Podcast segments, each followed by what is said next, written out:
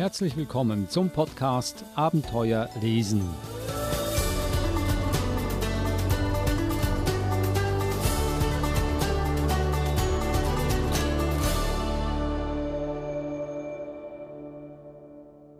Ich glaube, dass die Raupe ein Buch der Hoffnung ist.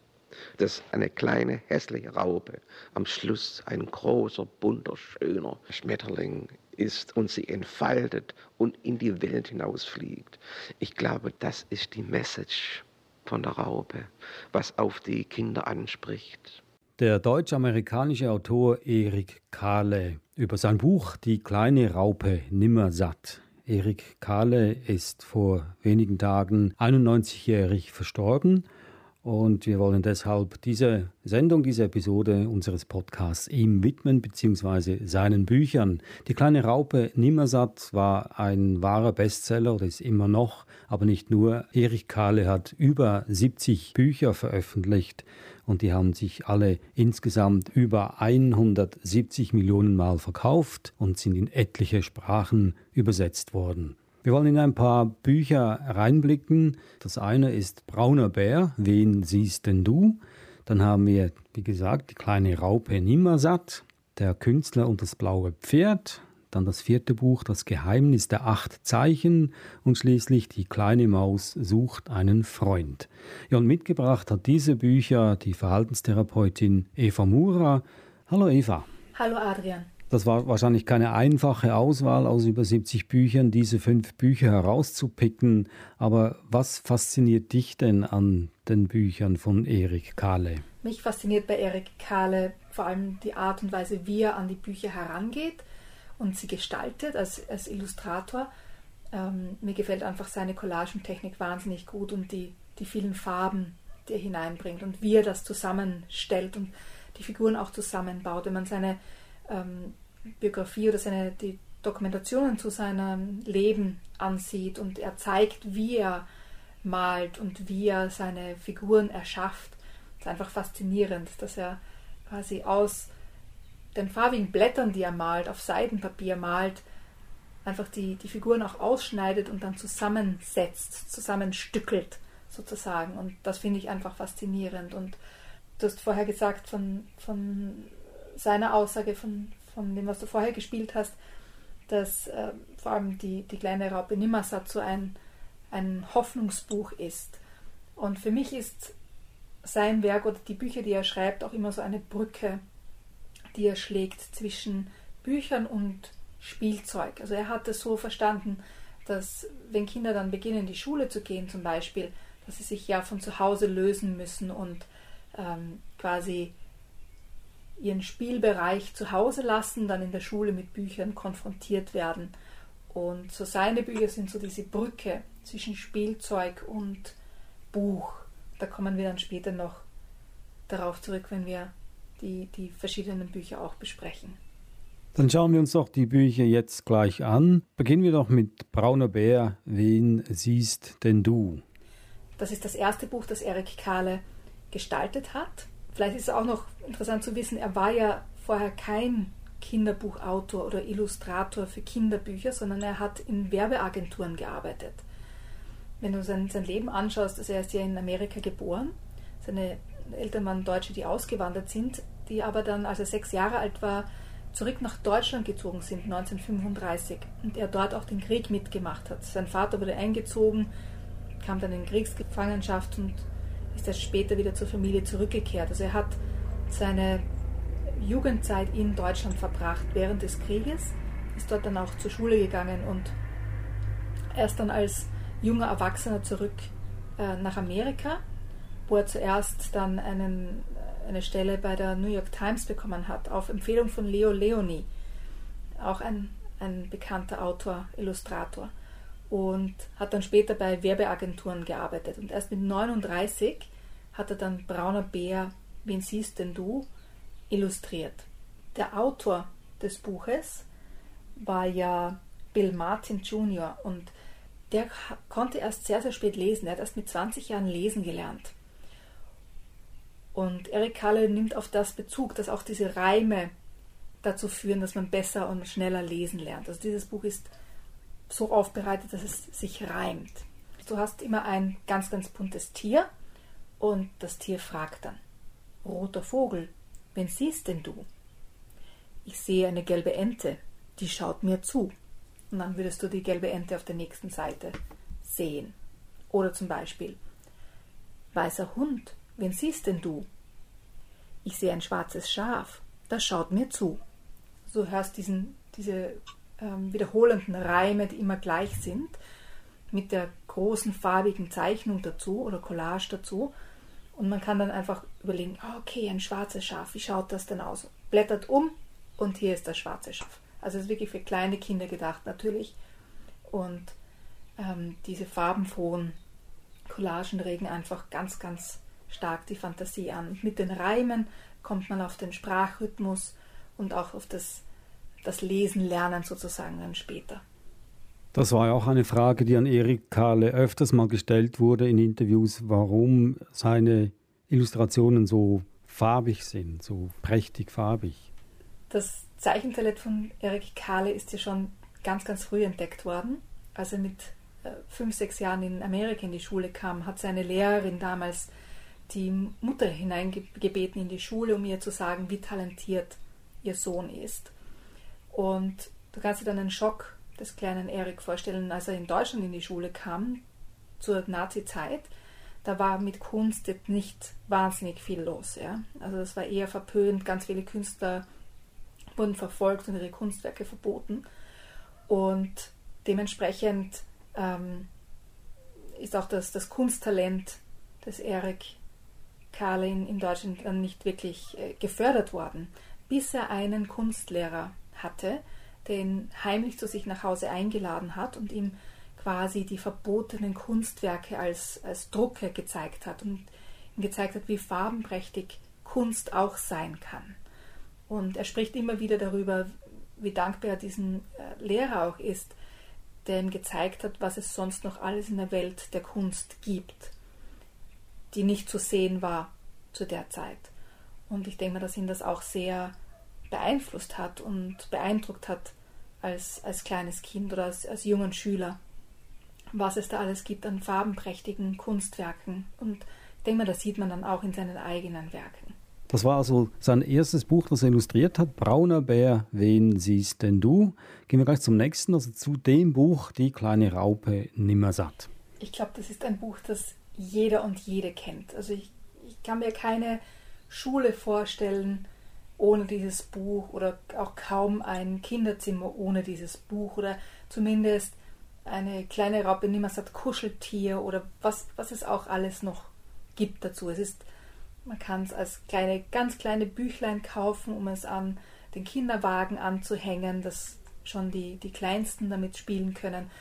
Es gibt riesengroße Ausgaben, die man quasi in der Schule äh, lesen kann. Es gibt ähm, Unterrichtsmaterial dazu. Es gibt eigentlich alles, was man sich nur irgendwie an Merchandising vorstellen kann, gibt es zu diesem Buch. Das ist natürlich auch in unglaublich viele Sprachen übersetzt worden. Es gibt ähm, zweisprachige Ausgaben. Und es ist ja ein, ein ganz einfaches Buch. Es ist jetzt keine lange Geschichte, sondern wirklich ganz, ganz einfache Worte, aber berührend und in ihrer Einfachheit einfach genial. Was ich lustig finde, ist, dass die kleine Raupe Nimmersatt am Anfang ja eigentlich ein Wurm war. Ähm, das ursprüngliche Tierchen äh, war Willi der Wurm und das Buch hieß ein Tag im Leben des Willi Wurm. Und die Lektorin, der hat das nicht besonders gut gefallen, weil zum Schluss war so quasi, er frisst sich durch und zum Schluss gibt es diesen dicken, fetten Wurm. Und ihr hat das nicht besonders gefallen und sie hat den Vorschlag gemacht, könnte das nicht auch eine Raupe sein? Raupe führt natürlich zu Schmetterling, zu Farben und so weiter. Und aus diesem grünen Willi Wurm wurde die kleine Raupe nimmersatt. Und einer der größten Erfolge in der Kinderbuchliteratur.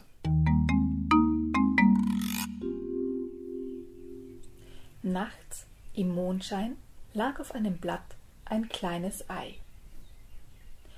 Und als an einem schönen Sonntagmorgen die Sonne aufging, hell und warm, da schlüpfte aus dem Ei, knack, eine kleine, hungrige Raupe. Sie machte sich auf den Weg, um Futter zu suchen. Am Montag fraß sie sich durch einen Apfel, aber satt war sie noch immer nicht. Am Dienstag fraß sie sich durch zwei Birnen, aber satt war sie noch immer nicht. Am Mittwoch fraß sie sich durch drei Pflaumen, aber satt war sie noch immer nicht. Am Donnerstag fraß sie sich durch vier Erdbeeren, aber satt war sie noch immer nicht.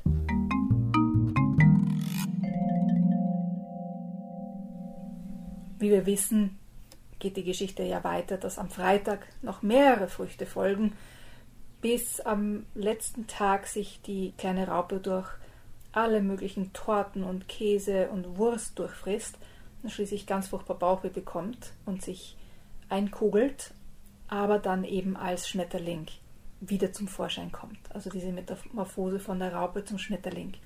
Ein ganz seltener Moment, dass Eva das Ende eines Buches verrät. Ich glaube, da gibt es nicht ganz so viel zu verraten, weil jeder dieses Buch kennt und ich hoffe auch, äh, jeder dieses Buch liebt, weil es einfach wirklich ganz, ganz toll ist.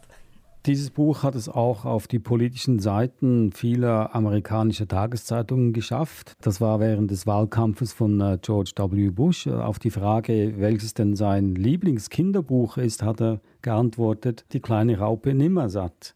Nur war da ein kleiner Haken dabei, denn das Buch kam 1969 heraus und da war George W. Bush schon 24 Jahre alt. Und das war natürlich ein gefundenes Fressen für die Reporter. Die haben dann ihn angeklagt, dass er sogar über Kinderbücher lügt. Aber für Erik Kahle war es natürlich auch eine super Werbung. Das war also das Buch Die kleine Raupe Nimmersatt. Gehen wir zum nächsten, Der Künstler und das blaue Pferd. Das finde ich ein spannendes Buch, weil es ähm, einen anderen Künstler sozusagen hervorhebt und auch die Beziehung herstellt zu den Kindern, die ähm, ihre eigenen künstlerischen Fertigkeiten entwickeln und entfalten. Also es geht um ein kleines Kind, das von sich sagt, ich bin ein Maler und dann einfach zu malen beginnt und Tiere malt in allen möglichen Farben, eben auch ein blaues Pferd. Es gibt jetzt nicht viel Text in diesem Buch, aber durch die durch die Illustrationen, durch die Collagen, die Erik Kahle geschaffen hat, macht es einfach Freude und macht auch Lust auf das kreative Schaffen. Und dass man einfach auch wild drauf losmalen kann und nicht immer quasi naturgetreu zeichnen muss, sondern auch blaue Pferde zeichnen darf. Oder rosa Katzen oder grüne Hunde. Ganz egal, welche Farben einem gefallen, man darf sie verwenden. Und ich denke mal, deswegen habe ich dieses Buch heute auch mitgebracht, weil ich es wichtig finde, weil noch in meiner Schulzeit hat es oft Tadel gegeben von den, von den Kunstlehrern zum Beispiel, wenn man nicht naturgetreu gezeichnet hat. Ja, also wenn zum Beispiel ein Tier jetzt nicht in der richtigen Farbe gemalt war oder wenn die Sonne grün war statt gelb. Und ich denke, dass das auch, dass das ganz vielen Kindern geschadet hat. Ich hoffe, dass das nicht mehr vorkommt heute. Denke mir aber, gerade als Eltern können wir ja auch den Kindern diesen Spaß auch vermitteln, den wir selbst mitmachen. Es macht ja selbst auch Spaß. Und deswegen habe ich dieses Buch mit hereingenommen, nicht um es vorzulesen, aber einfach dieser, dieser Gedankengang, dass wir uns in der Kunst auch ausdrücken können, nicht immer nur die Realität abbilden müssen. Der Künstler und das blaue Pferd, ein Plädoyer für die Freiheit der Kunst, kann man sagen. Also daraus vorzulesen gibt es ja wahrscheinlich nicht viel, weil, wie du gesagt hast, vorwiegend aus Bildern besteht. Das Geheimnis der acht Zeichen, ein weiteres Buch von Erik Kahle. Genau, auch hier möchte ich nicht unbedingt etwas vorlesen, aber das Konzept des Buches finde ich einfach wahnsinnig spannend und auch die, die Art und Weise, wie das Buch konzipiert ist. Also es gibt äh, quasi so geheime Zeichen, die man dann im Buch auch finden muss. Also man spürt diesen Symbolen sozusagen nach. Und das Buch ist auch zum Beispiel eingeschnitten, als wäre es eine, eine Ziegelmauer, äh, die herunterläuft.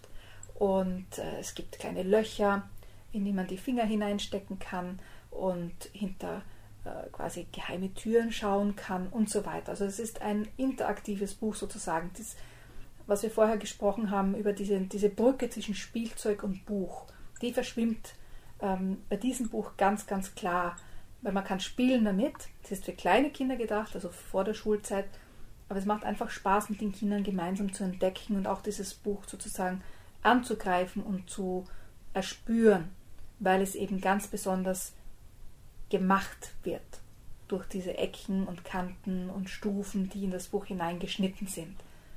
Das Geheimnis der acht Zeichen, ein Spielbilderbuch. Auch daraus gibt es leider nichts vorzulesen. Aber nun zum letzten Buch, Die kleine Maus sucht einen Freund. Das ist fast eines meiner Lieblingsbücher, weil es so viele, so viele Dinge vereint, nämlich die farbenprächtigen Collagen, eine total süße Geschichte, ähm, etwas, was man entdecken kann und ein gutes Ende. Also es gibt ganz viele Sachen, die man mit diesem Buch machen kann oder die man in diesem Buch entdecken kann. Und ich lese auch gleich ein bisschen was vor. Die kleine Maus war einsam und allein. Sie wünschte sich nichts lieber als einen Freund. Darum lief sie von Tier zu Tier und fragte Wollen wir Freunde sein? Und zur Erklärung auf dem Bild sieht man die kleine Maus und man sieht einen Schwanz. Aber nicht das ganze Tier. Und dann kann man mit dem Kind gemeinsam raten, was für ein Tier das denn sein könnte, bevor man umblättert. Nein, wiecherte das braune Pferd und graste weiter. Da lief die Maus zum nächsten Tier und fragte Wollen wir Freunde sein? Nein, klapperte das Krokodil mit seinen scharfen Zähnen und auch das Vögelchen auf seinem Rücken zwitscherte Nein. Da lief die Maus zum nächsten Tier und fragte Wollen wir Freunde sein?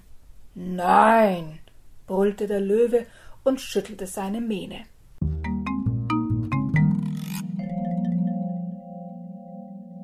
Und so läuft die arme kleine Maus von einem Tier zum nächsten und überall wird ihr gesagt, nein, wir sind keine Freunde. Und sie wiederholt die Frage, wiederholt die Frage und ich glaube, auch hier kann ich das Ende verraten. Am Ende findet sie einen Freund, äh, ein anderes Tier, das mit ihr Freund sein möchte. Aber auf diesem Weg äh, entdeckt man ganz, ganz viele Tiere, kann raten, wo gehört denn dieser Schwanz da dazu? Ah, das ist der Affe und so weiter. Also man kann ganz viel entdecken, man kann ganz viel lernen in diesem Buch und damit Spaß haben. Und die wunderschönen Collagen hat man auch noch dazu. Die kleine Maus sucht einen Freund und findet auch einen. Das ist der Untertitel, den uns Eva Mure hier verraten hat. Besten Dank. Das waren sie also, die Bücher von Erik Kahle, Brauner Bär, Wen siehst denn du? Im Gerstenberg Verlag erschienen. Dann hatten wir die kleine Raupe Nimmersatt, erschienen im DTV Verlag.